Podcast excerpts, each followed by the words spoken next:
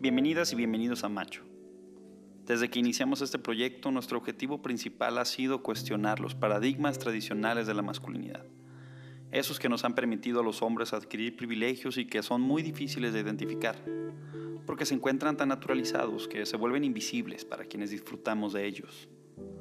Los mandatos de género producen heridas profundas en nuestro desarrollo psicoemocional, en nuestra autoestima y en la forma en la que aprendemos a vincularnos con otras personas.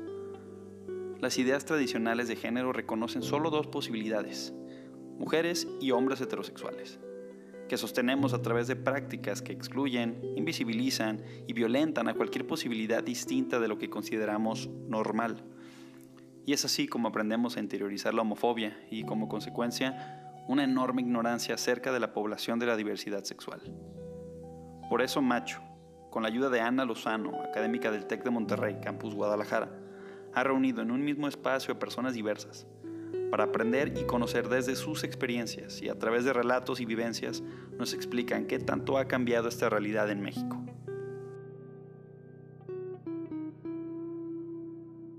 Como en este modelo binario, heteronormativo, hombre-mujer, masculino-femenino, heterosexual, homosexual, ¿qué ha implicado para ustedes en su vida justamente como romper con estos eh, esquemas sociales, culturales religiosos tradicionales desde su perspectiva? ¿Qué, ha implicado en sus vidas romper y como esta salida del closet desde su identidad, desde su orientación? ¿Qué ha implicado para ustedes? Pues yo podría decir que por mucho tiempo creí bajo este modelo en el que vivía que todo lo que hacía estaba mal y como no podía encajar en la sociedad y no veía una forma de parecerme a los demás. Hola, mi nombre es Diego Martínez, me identifico como una persona queer y podría decir que soy una persona curiosa y alegre. Siempre me sentía pues diferente y excluido y en el momento en que me di cuenta de que no era igual a todos los demás y salí del closet con mi familia, eso me ayudó a cuestionarme muchas cosas y incluso a cambiar mi propia mentalidad a no conformarme simplemente con que algo sea blanco o negro, sino tener la libertad de ser yo y expresarme como soy en realidad. Ok, bueno, eh, como en mi experiencia, yo tuve la oportunidad, pues, o más bien la, la desafortuna de nacer en un, en un hogar muy tradicionalista donde de alguna manera yo quería alegrar a mis padres. Hola, mi nombre es Marina Espejo, me dedico pues al activismo y ahorita estoy trabajando en el IEPC Jalisco. Este, soy una mujer trans, tengo 38 años, me gusta mucho andar en bicicleta y tomar fotografías. ¿no? A lo que es ser hombre, heterosexual. Este, fue un camino muy, muy largo hasta mis 30 años donde tuve que deconstruirme como persona desde muchísimas cosas que fui adquiriendo y, el, el, ya empezar una transición y salir de mi casa y el empezarme a enfrentar a esta vida ya como mujer fue bastante choqueante, ¿no? O sea, es darte cuenta de que tienes que aprender a vivir con nuevas situaciones como la discriminación, a darte cuenta de que, pues bueno, aceptarte con tal y como eres, porque yo creo que eso es lo más importante, ¿no? La aceptación y el encontrar información, porque eso yo creo que es el golpe más duro el no tener esa información y aventarte es súper complicado porque yo empecé buscando una cura, empecé buscando razones para dejar de ser este como yo realmente sentía, pero no podía lograr la expectativa de mi entorno, ¿no? Entonces, yo eh, desde buscar la cura, desde buscar una salida, un escape, ver cómo la manera de siempre fue el gran dilema de mi vida y en este punto de, inflexión donde dije, ¿sabes qué? Yo voy a empezar a vivir, es lo, lo interesante, ¿no? Cómo me he deconstruido de lo que, el del hombre que yo fui a, a, construirme como una mujer feliz, una mujer que no tiene esta doble vida de eh, ante la sociedad soy de esta manera y en, mi, y en mi soledad soy de otra, ¿no? Entonces yo creo que ese es uno de los golpes más duros de que la vida te dice cómo deberían de ser las cosas, pero no te instruye para nada, ni siquiera de conocernos, ¿no? Y de, reconocer realmente las personas que somos. Bueno, desde mi perspectiva, bueno, mi identidad siempre estuvo en lo masculino y eh, pues obviamente era el no entender por qué era tratado o por qué la sociedad esperaba ciertas cosas de, de. Mi nombre es Isaac Alberto Zacarías Nájar, eh, soy un hombre trans, tengo 40 años, soy ingeniero, soy abogado y soy defensor de los derechos humanos de la población trans.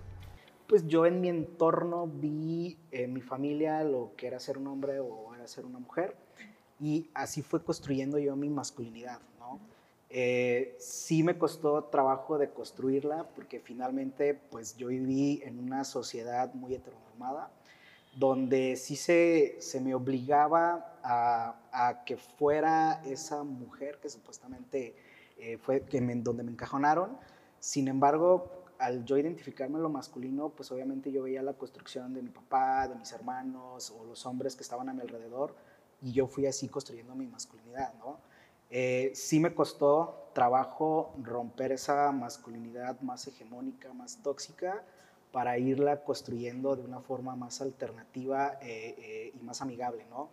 Hoy por hoy, eh, el hombre que soy, digo, esta es mi expresión, pero yo ya no tengo ningún problema en algún momento, quizás si quiero ponerme una falda me la pongo, porque sé que eso no me hace ser otra persona, que yo sigo siendo el mismo, este, y aprender a deconstruir lo, lo que es el género, en la masculinidad. En mi experiencia al venir de una comunidad indígena, en específico birrárica, Hola, mi nombre es Hugo Giovanni Muñoz de la Cruz. Me siento muy orgulloso de ser indígena birrárica. Soy de aquí del norte de Jalisco, del municipio de Mezquitic. Me gusta leer, me gusta escuchar música. No es de que existiera homofobia en mi familia, no, sino mi mamá tiene un carácter muy fuerte, así es que yo no quería hacerla enojar y donde yo me expresaba libremente era con mi abuela. Jugaba las muñecas, bordaba, cocinaba, íbamos de campo, me lo pasaba con mis primas, yo me ponía sus faldas, sus guaraches. de, de, hecho, mi primera muñeca que yo tuve, y siempre lo comparto porque me llena de mucho sentimiento, fue uno que yo me, me lo encontré en, un, en, una basura. Entonces, mmm, como también mi mamá es una persona discapacitada, bueno, una persona con discapacidad, entonces yo veía eso muy normal en mi mamá, entonces eh, como que esta muñeca también fue una representación de mi mamá, porque esa muñeca yo lo veía como, o, o la trataba como yo quisiera que fuera mi mamá conmigo. Mi papá, de hecho, también eh, conmigo fue muy buena onda. Siento que él fue el que más me entendió hasta el momento. Mi, to, todos mis hermanos también muy felices por lo que soy. Pero donde sí sentí este choque, que yo no sabía que existía homofobia, fue cuando llegué aquí a Guadalajara desde hace 12 años donde de pronto sentía muchos ataques homofóbicos. De hecho, la primera vez que yo escuché que alguien me dijera puto, joto, maricón, fue aquí en la ciudad. O sea, yo me sentí muy feo. Desde ese momento nació esa fuerza en mí de decir, no le puede estar pasando esto a mi comunidad, a quien sea que pertenezca a la comunidad LGBT. Y y pues así nació esta actividad que estoy realizando, que a mí me, encanta estar alzando la voz en pro de los derechos LGBT indígenas, porque siento que hace falta muchísima representación y aunque existan machistas, personas que van a estar en contra de ti, más adelante la gente me vea como un ejemplo, que digan, él sí puede, él sí pudo alzar la voz por nosotros, ¿por qué nosotros no? Bueno, ha sido un proceso, ¿no? Un proceso desde que ahora entiendo, pero que en su momento, pues obviamente no lo entiendes, crecer en esta sociedad en donde te marcan que si eres niño, pues debes de comportarte como tal. Soy Luis Guzmán, soy defensor de derechos humanos, abogado de profesión. Este, yo soy un hombre gay y bueno, me gusta mucho leer, ir al cine y sobre todo ayudar a los demás. Yo no entendía por qué era así, ¿no? Al igual que a muchos niños, pues a mí se me rechazó en la primaria por por verme muy afeminado, ¿no? Porque no me gustaba el fútbol, porque me gustaba juntarme con las niñas. Eso ocasionó que mandaran a hablar a mi mamá y le dijeran, pues su niño es un niño diferente, ¿no? Eh, en ese momento no lo entendía, ¿no? Mi mamá me seguía diciendo, tienes que comportarte de cierta manera, por favor no me des problemas. Después en la adolescencia, pues fue ir eh, buscando pares, ¿no? Mucha información. Yo vengo de una generación, que siempre lo digo, pero pues yo no había internet cuando yo estaba en la secundaria ni en la preparatoria, apenas eso comenzaba y era muy diferente a, ahora la facilidad que tienen los chicos y las chicas de obtener información de, pues, en la computadora, en el teléfono, en cualquier parte. Y pues ir entendiendo esa parte, después llegar a una adultez y, y saber que existen otras formas, que existen otras expresiones en las cuales pues tú no te identificas y que por de entrada las rechazas, ¿no? Para mí, a los 20 años era muy complicado poder entablar una amistad con una mujer trans, por ponerles un ejemplo. Porque con los hombres gays con los que yo me relacionaba, ellas no eran aceptadas. Ahora lo entiendo y ahora pues sé que las identidades y las expresiones no nos eh, pues deben de, encasillar en una u otra. Somos personas y podemos interactuar. Pero es una deconstrucción que he ido haciendo a lo largo de mi vida y que ahora trato de compartir con más personas, ¿no? de ir encaminando más bien a las nuevas generaciones y explicarle a los adultos que vienen de otro tipo de, de formaciones que es posible entender las otras expresiones. Aún existe mucha homofobia, mucho rechazo, mucha transfobia, mucho machismo, pero creo que quienes logramos entender esta parte, tenemos una responsabilidad de explicarlo a las demás personas. Pues yo no sé si llamarle suerte o privilegio que nací en una familia donde pues nunca me han dicho qué tengo que ser. Hola, soy Andrea, me dicen la loca, me identifico como mujer lesbiana, me encanta cocinar y soy pintora. Me dejaron esta libertad que me costó un poco de trabajo porque por la falta de información que había en, en mi época, aunque me oiga viejita, este, pues no había esta información de que, ¿qué soy? O sea, quieras o no, las etiquetas a veces ayudan a, a identificar lo que sientes, más que nada. Y yo, pues, fui emo, fui buchona, fui este, rockstar, fui de todo para saber dónde, o sea, dónde pertenecía o qué era lo que sentía o qué sentimiento me representaba, hasta que conocí a mi primera amiga lesbiana en la prepa, que fue que entendí que eso era lo que yo, que yo sentía y a donde yo pertenecía. Entonces fue como un gran momento en mi vida porque dije, wow, esto era lo que yo sentía, esto es lo que estuve buscando, que no encontré en ninguno de los otros este, grupos a donde me uní, pues yo nunca he tenido un problema de aceptación, afortunadamente. Este, ahorita estoy casada, tengo cinco años con mi esposa. Este, la familia de mi esposa también es muy abierta. Les costó, les costó un poquito más de trabajo a ellos, pero ahorita nos apoyan, nos quieren. Vivimos como pues, al día a día todos juntos y participando en la vida de todos juntos. Marina Isaac, son dos personas trans que han vivido realidades distintas en sus vidas en determinados momentos, tanto como hombre como mujer. ¿Cuáles son las diferencias que identifican en sus experiencias de vida antes y después de llevar sus transiciones de género? Yo también me construí como un hombre heterosexual. Era difícil encontrar una respuesta de por qué yo no me siento un hombre, por qué se me complica identificarme con las cuestiones masculinas todas estas expectativas que te, que te dan en la misma familia donde yo, o sea, casarme, tener hijos, y, este, y era bastante complicado el poder entender por qué yo no me siento como un hombre, por qué me, se me es, tan difícil el, que yo tenga amistades este, el que yo pueda entender lo que es ser un hombre, ¿no? Para mí era bastante incómodo, nunca me sentía a gusto y eso me hizo mucho daño, tanto físico, psicológico, el estarme reprimiendo todo el tiempo, el buscar una salida. Ahora, cuando yo transiciono a pues ya vivirme como una mujer, pues en lo primero fue una liberación. Yo me sentí muy feliz porque ya no tenía que estar viviendo esta doble, esta doble vida, porque yo como como antes, todo lo hacía escondidas, ¿no? O sea, era mientras que no me veían. De hecho, mi mamá fue así cuando me cachó, fue poniéndome ropa de mujer abajo de la cama, ¿no? Escondiéndome yo de que me vieran, de toda esta situación. Ahora yo como mujer, pues tengo que enfrentarme a lo que es este, el acoso, tengo que enfrentarme a que me tengo que ver de alguna manera para, para que me reconozcan.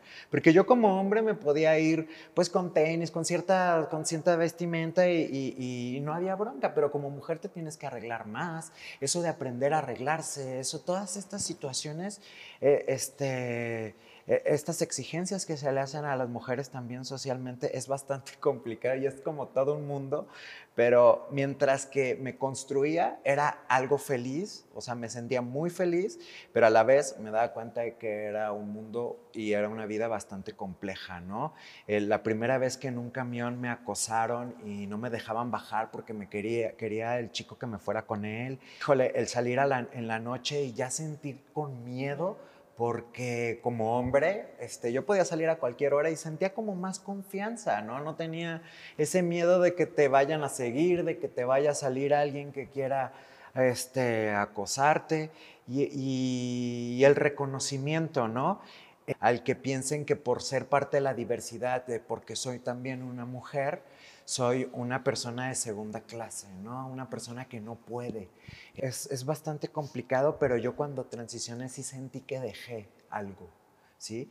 No sé si de llamarlo privilegios, porque también es complicado, ¿no? Son exigencias, pero sí dejé un punto de confort para meterme en algo que ya de una manera cisgénero es complicado y ahora de una manera trans muchísimo más, ¿no? Acostumbrarme a que la gente te vea como una enferma mental, a que te vean como algo desagradable, a que vayas caminando y, y los mismos, viene una familia y agarran a sus hijos, así que no te acerques a esa persona, o sea es, es híjole, es súper fuerte, ¿no? Ahora, también el, el, mundo de la feminidad tiene sus, sus, sus, cuestiones porque es volverte a construir, aprender a salir, a subirte al camión, a andar en la calle, es, es, es todo un mundo, ¿no? A caminar en tacones, es, es este, híjole, un, un mundo, pero a, a mí me hace feliz. Yo me pongo a pensar a veces y me veo al espejo, oye, qué fácil sería, ¿sabes qué? Me corto el pelo me pongo una camisa, le digo a mi familia, otra vez soy hombre, y vuelvo a este confort, pero vuelvo a cómo estaba yo en mi cabeza, todo lo que reprimía, y digo, no, no vale me veo en el espejo y digo, es que soy feliz siendo así. Sí, híjole, creo que al contrario de, de Marina, eh, creo, creo que lo más pesado conmigo fue identificarme y saber quién era.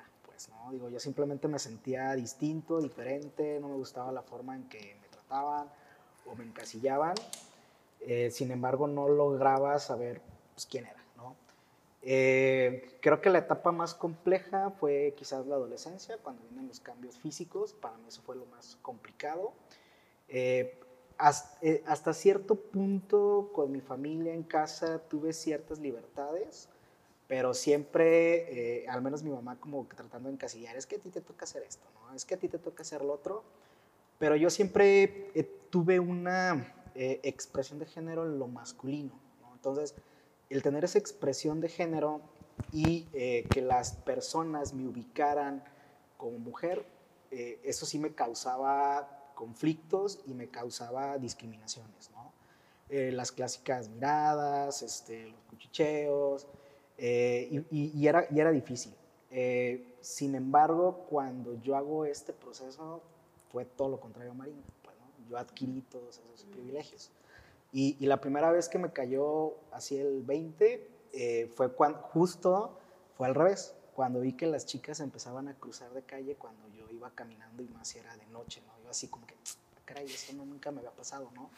Y, eran así como que temerosas cuando me, iban, cuando me veían. Pues creo que eh, ahí fue cuando empecé, dije, algo ya está diferente, ¿no? En la parte laboral, creo que a mí me fue súper bien. La verdad es que yo, por ejemplo, a mi currículum solo le cambié el nombre, el género, ninguna capacidad, ninguna habilidad, nada. Y en automático las respuestas eran mucho más rápidas, eh, me ofrecían más dinero, el, el, ambiente laboral pues era más amigable. Eh, la verdad que en ese aspecto sí me cambió completamente eh, la, la, la, existencia, pues, ¿no? En el momento que yo ya tuve mi reconocimiento jurídico, pues prácticamente para mí ya fue otro, otro mundo totalmente. Y quizás, pues sí, creo que todos esos privilegios que de repente en esta sociedad dicen no existen los privilegios de los hombres, pues yo sí los he gozado y, y los he tenido y, y, me han quedado muy claros que sí existen, sí existen. Hugo Giovanni, o Hobbies, como le gusta que le llamen. Es un joven de 24 años, es ingeniero agrónomo y se enorgullece de ser gay. Eh, bueno, hablabas hace ratito sobre eh, la diferencia entre vivir en tu, en, en tu, comunidad y vivir en la ciudad. Uno pensaría, también igual desde el prejuicio, que en la comunidad se vive más discriminación, ¿no? ¿Qué significa ser un hombre gay en tu comunidad? Eh, no sé si nos puedes contar como algunas experiencias sobre qué significa para ti ser un hombre gay en tu comunidad y cómo lo resentiste justo en la ciudad. Eh, nunca yo me sentí discriminado por parte de mi comunidad. Y así, o sea, como que ser gay allá no tiene, ni es nada, ningún tema tabú, nada. O sea, nosotros podemos caminar libremente, saludar a la gente. Y creo que también allá la ventaja es que todos nos conocemos y somos familiares. Así es que si a mí alguien me dice algo, que me llegase a decir algo, obviamente voy con mi papá y le digo, oye, es que pedo con él. Y, y pues, cosa contraria, como, como lo que decía hace rato, llegué a la ciudad y todo, la moneda se volteó, mis privilegios se me fueron, aquí me, me, empezaron como a discriminar por mi tono de piel, por ser indígena, por ser gay, pero puedo decir que por ser gay he sido buen aceptado, pero por ser indígena, eso sí, falta mucho en qué luchar y ahí falta, muy, falta todavía que la gente conozca los derechos que tiene. Entonces, pues también, también ahí estamos como que difundiendo información, porque pues también los que hacen leyes no nos dan la mano así de que, ay, sabes que estos son tus derechos. No, tenemos que ir a buscarlos. Andrea es una mujer que ha roto cuantos moldes de género se nos ocurran. Se ha construido bajo sus propias reglas y lo expresa a través de su arte.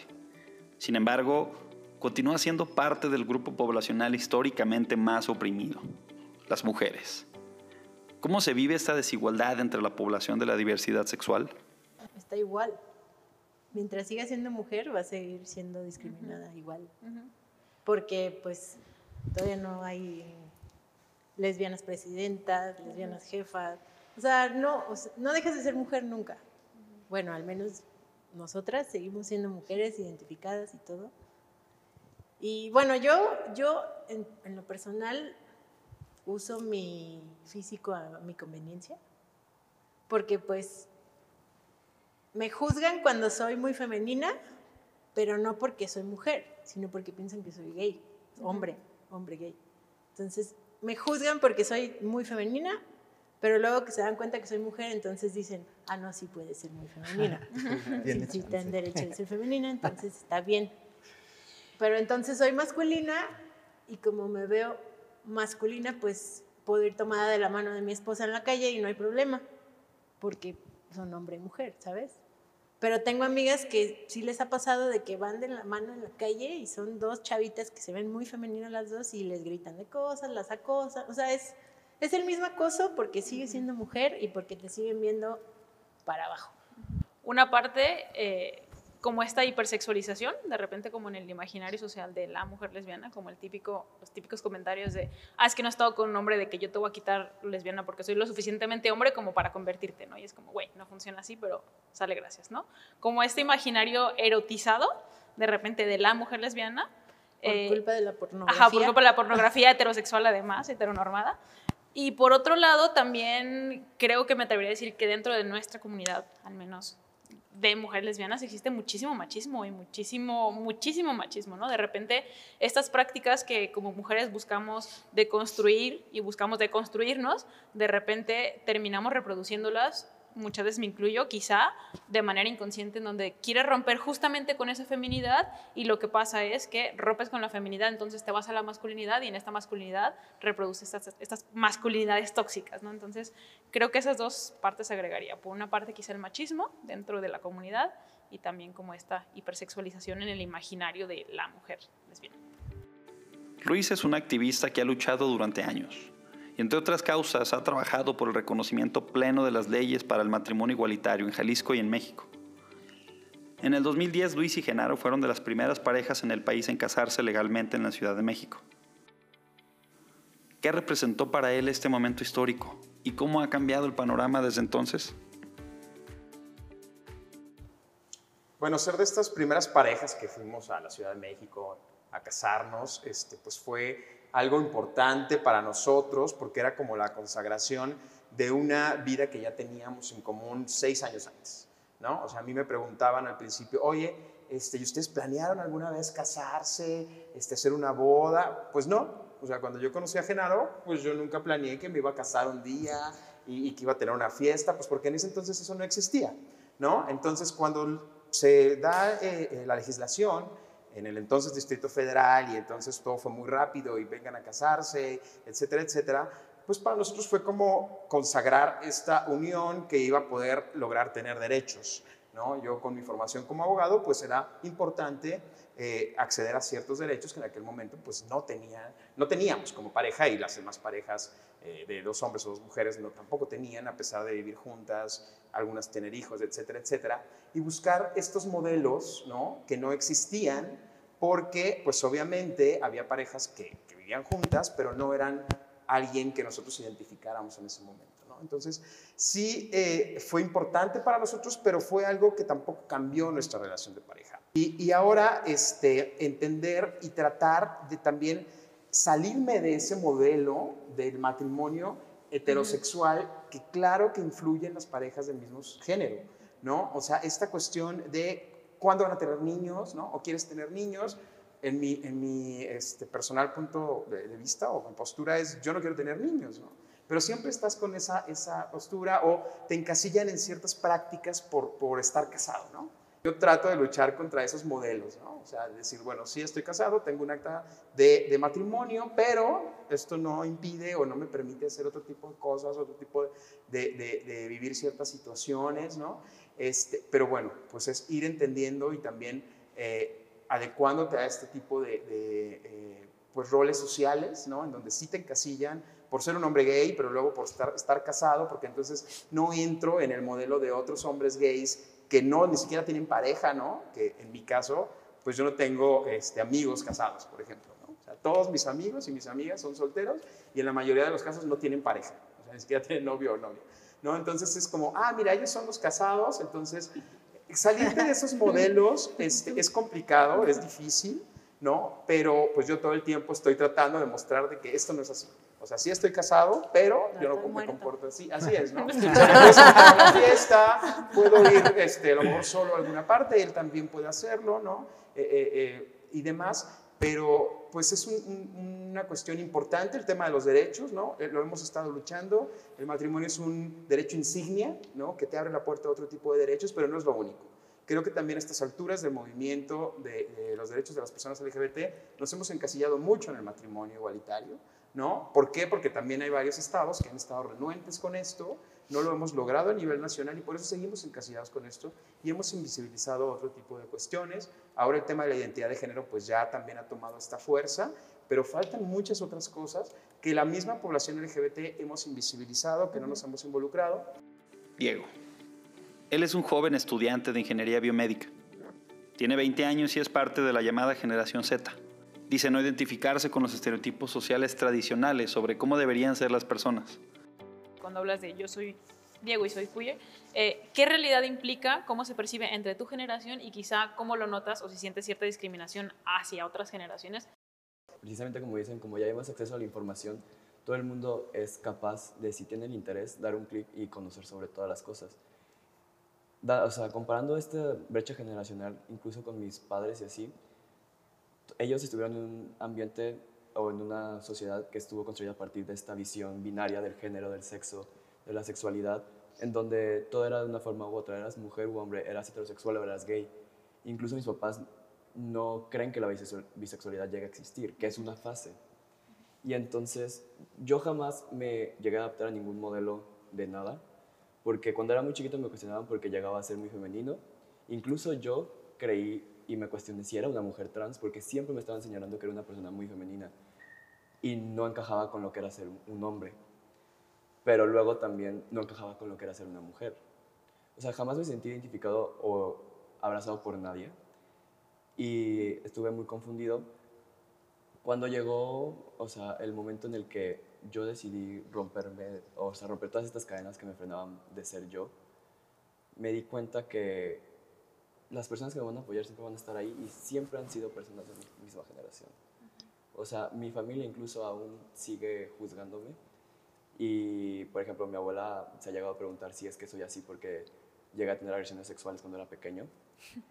Mi mamá... Típica. típica. Pregunta típica. Pregunta típica. De sí. sí. Mi mamá aún no lo entiende. Incluso cuando yo le dije que me gustaban los hombres, pero también me gustaban las mujeres, me dijo de que es que estás seguro de que te, o sea, que te gustan las dos. Yo creo que estás confundido y que no entiendes quién eres y lo que quieres. Y tal vez aún no lo entienda, pero no me quiero encasillar en ser solo una cosa. O sea, quiero poder ser libre y fluido con mi expresión de género y con mi identidad. Porque al final del día, como dicen, el género es un constructo social y yo puedo construir mi propio género. Y yo construir un género en el cual abarque todas mis necesidades y me sienta seguro en él. La imposición de ideas y prejuicios ligados al género nos impidieron durante mucho tiempo abrir nuestras mentes para entender, abrazar y aceptar realidades distintas a la que nos aferramos. Actualmente la bandera multicolor se ha vuelto muy popular en muchos espacios. Vemos como marcas, medios de comunicación, partidos políticos y hasta gobiernos han intentado aprovechar los símbolos del movimiento de la diversidad para convertirlos en marketing, en propaganda o en mero discurso y aún así no ha sido suficiente para lograr un respeto a su dignidad y reconocimiento pleno de sus derechos como integrantes activos de nuestras comunidades. De construir el tema de la transfobia, ¿no? es decir, abrazar a las mujeres trans en el movimiento feminista, es decir, basta. Así como nos tacharon las mujeres lesbianas de que no éramos mujeres y por eso no podíamos ser feministas en la tercera ola, güey, estamos en 2021. Avancemos. A mí solo me gustaría decir que si te sientes diferente, no busques encajar, porque no venimos a este mundo a encajar, venimos a brillar. Mm. Bueno, yo también va muy por cómo te sientes, el conocerte y el a veces no nos metemos a ver qué, cómo somos en nuestro interior. Entonces yo creo que eso es una invitación al siempre buscar en tu interior, no sé, la felicidad, ¿no? yo creo que es lo más importante, el que tú estés bien. Ah, pues yo creo que solo diría es que se atrevan a ser quienes son, sin importar nada a, los indígenas de nuestro país que estén pasando discriminaciones, quiero decir que no tengan miedo a nada, sean libres, ustedes brillan a su manera y al final de cuentas, eh, pues la sociedad se tiene que acostumbrar y adaptar a esta nueva normalidad que, que se viene, porque como dice, en serio, creo que es momento de entender también otras generaciones. Bueno, pues yo nada más invitar a la información, invitar a este, pues que tratemos de ser empáticos ¿no? y empáticas con estas otras personas que vemos de alguna manera diferentes ¿no? y que lo que no nos afecta pues tiene que ser validado. ¿no? Estas personas todas tienen derecho a ser como son y mientras eso no nos afecte a nosotros pues es válido. Se atrevan a ser quien quieran ser, pero más importante aún, dejen ser a la gente lo que quiera ser, porque no le afecta a nadie lo que hagan los demás. La diversidad fue reprimida durante siglos como producto de la homofobia promovida por religiones, gobiernos, leyes e instituciones que discriminaron e invisibilizaron a un grupo poblacional entero. Pero la lucha de la sociedad civil organizada no descansará hasta haber cumplido el ideal de vivir en una sociedad que reconoce a todas las personas por igual, sin importar su orientación sexual, color de piel, sexo o lo que sea. A final de cuentas, las personas somos diversas.